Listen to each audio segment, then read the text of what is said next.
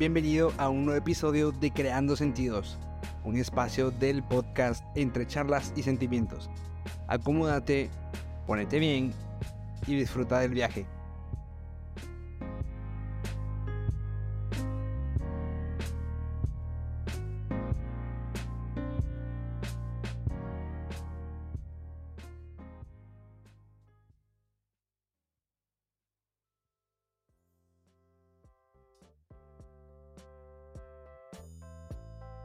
Hey, ¿qué onda gente? ¿Cómo están? Yo soy Oswald. definitivamente han pasado cosas, han pasado cositas desde la última vez que estuvimos en este espacio. Eh, sí, definitivamente ha pasado tiempo. Pero bueno, hoy vengo en plan como viene el primer episodio, con el corazón en la mano y sin papel en la otra. O sea, vengo con las ideas a flor de piel. Quiero expresarlas y con esto pues marcar el reinicio de este proyecto, ¿no? Que la verdad es que poder conversar con ustedes me, me permitía fluir más todo lo que me pasa por la cabeza. Como pueden ver en el título, que todavía no lo he escrito, pero lo tengo en la mente, es Voz Dale. Voz Dale. Ese es el título de este episodio. Y a lo que voy con esto es que recién vengo del estreno de un videoclip en el cual salgo simplemente de extra, pero pude ver un poquito la producción. Estoy terminando un video ensayo voy a subir a YouTube. He estado tomando fotos en mi Instagram durante los últimos meses, he estado un poco más activo, aunque el último mes no tanto. De hecho, no he publicado nada. Pero he ido como logrando esa ansiedad del perfeccionismo, he ido logrando liberar, perdón, esa... Pero lo que voy es que he ido logrando liberar esa ansiedad del perfeccionismo, esa ansiedad de, de que todo tiene que estar perfecto y bajo las condiciones perfectas y si no, no se puede hacer. He ido probando solo darle, solo darle porque creo que es lo que toca. Creo que es lo que hay que hacer. Y obviamente yo puedo hablar desde mi posición, desde un privilegio de poder haber estudiado lo que yo deseaba, de tener unos papás que me apoyaran, me sustentaran económicamente. Si algún día yo voy a ser una persona grande en el, mundo, no me gustaría no me gustaría vender humo y decir sí, yo me superé y, y, logré pasar por todo yo solo, porque es mentira. He tenido una vida llena de muchas bendiciones y privilegios. Y la realidad es que no sería justo no hablar presentando esa condición de este privilegio. Pero desde esa misma condición me gustaría poder hablarles del solo darle.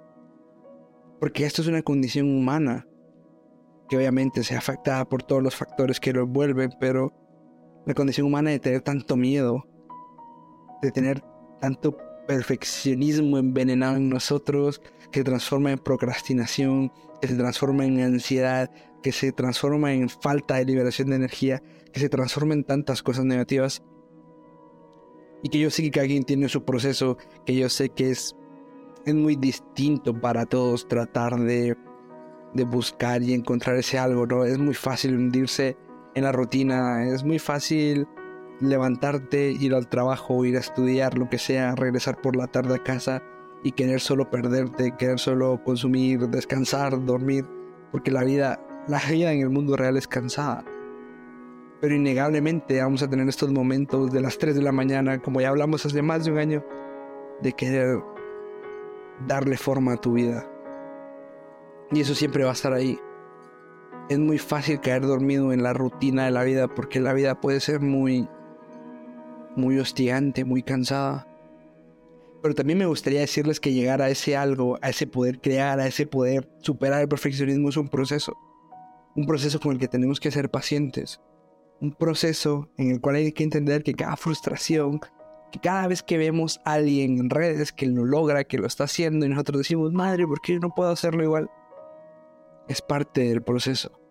Y entenderlo como parte del proceso nos va a ayudar a quitarnos la culpa, que realmente lo que determina en gran parte, creo yo, a que podamos superarlo es la culpa. Si estamos todo el tiempo culpándonos por no hacer esto, por no hacer aquello, va a ser muy difícil que salgamos de eso como un proceso culposo y no como un proceso de desarrollo.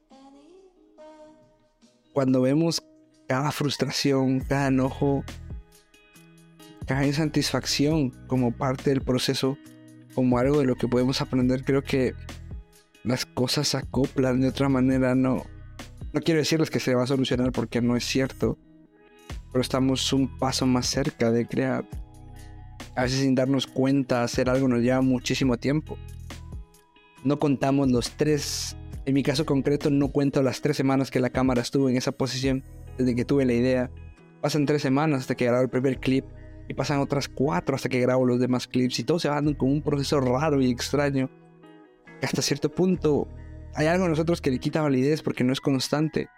Estamos tan sumergidos en esta cultura de la productividad y de las rutinas y, y de todo que tiene valor y que se puede aprender de ello, pero que no es todo. Una rutina no, no determina tu vida. ¿Cuántas veces hemos dicho, necesito una rutina para arreglar mi vida? En vez de decir, necesito una rutina para aportarle a mi vida, tendemos a no pensar sobre el valor que le damos a las cosas. Esto lo hablaba yo con mi psicóloga, a la cual desde ya, pues no creo que escuche esto, pero le mando un saludo. Del valor que en mi caso concreto yo le daba a la rutina, ¿no? Casi que me frustraba por levantarme y no hacer mi cama, y no darme una ducha fría, y no escribir en mi diario, en lo que sea. Sentía que no estaba arreglando mi vida. Y desde ese punto no hay un objetivo claro, no hay una razón concreta, porque ¿qué carajo significa arreglar tu vida? En concreto, ¿qué significa arreglar tu vida? Tenemos esa mayor tendencia a plantear desde lo negativo, desde la escasez supongo, a desde lo positivo pero diminuto. En vez de decir cómo voy a arreglar mi vida con esta rutina, el planteamiento de, ok, cómo esta rutina va a aportar a mi vida. Porque un aporte es más tangible. Un aporte es más verificable en el tiempo de alguna forma. Cuando empiezas a estudiar algo y te das cuenta que en la constancia, en una semana, en dos, ya sabes más sobre el tema.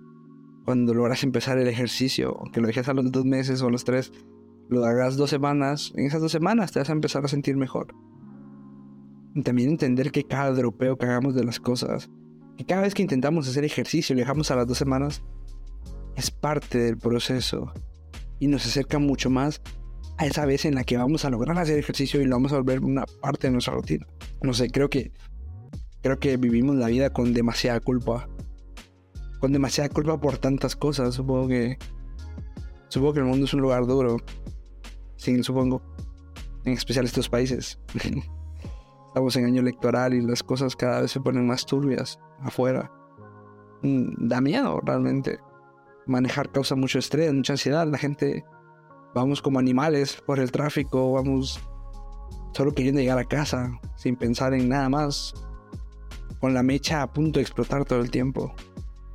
Y todo esto lo digo porque eso hace muy difícil ser consciente. Yo creo que lo más difícil de todo es ser conscientes de nuestra vida, es estar constantemente despiertos. Creo que eso es lo complicado. Es muy fácil hacer esta reflexión al llegar a casa, después de un gran momento, una gran situación que me inspira. Lo difícil es mantenerte despierto a lo largo del día, a lo largo de la vida. Pero como les he dicho a lo largo de esto, supongo que cada vez que lo hago estoy más cerca de estar más consciente de manera constante en mi vida. Y eso es algo que sí no se puede medir. Como cada intento nos acerca un poco más a eso que tanto queremos. Pero bueno, esa es la reflexión que les quería hacer el día de hoy me alegra mucho reintentar a tomar este espacio, ¿no?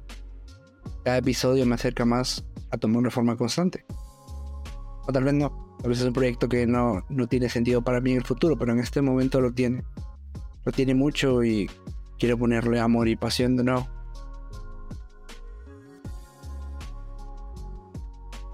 ¿Ustedes qué piensan? ¿Vos qué pensás? Yo soy Oswald. Esto fue de nuevo Creando Sentidos el podcast de entre charlas y sentimientos. Espero que todo te vaya bien. Espero que logres estar más consciente de tu presente y vivirlo de manera más cercana. Aunque sea incómodo, aunque sea positivo, aunque sea lo que sea que sientas y vivas en este momento, estar consciente de ello y ver qué tanto puedes aprender de eso. Les quiero mucho. Bye.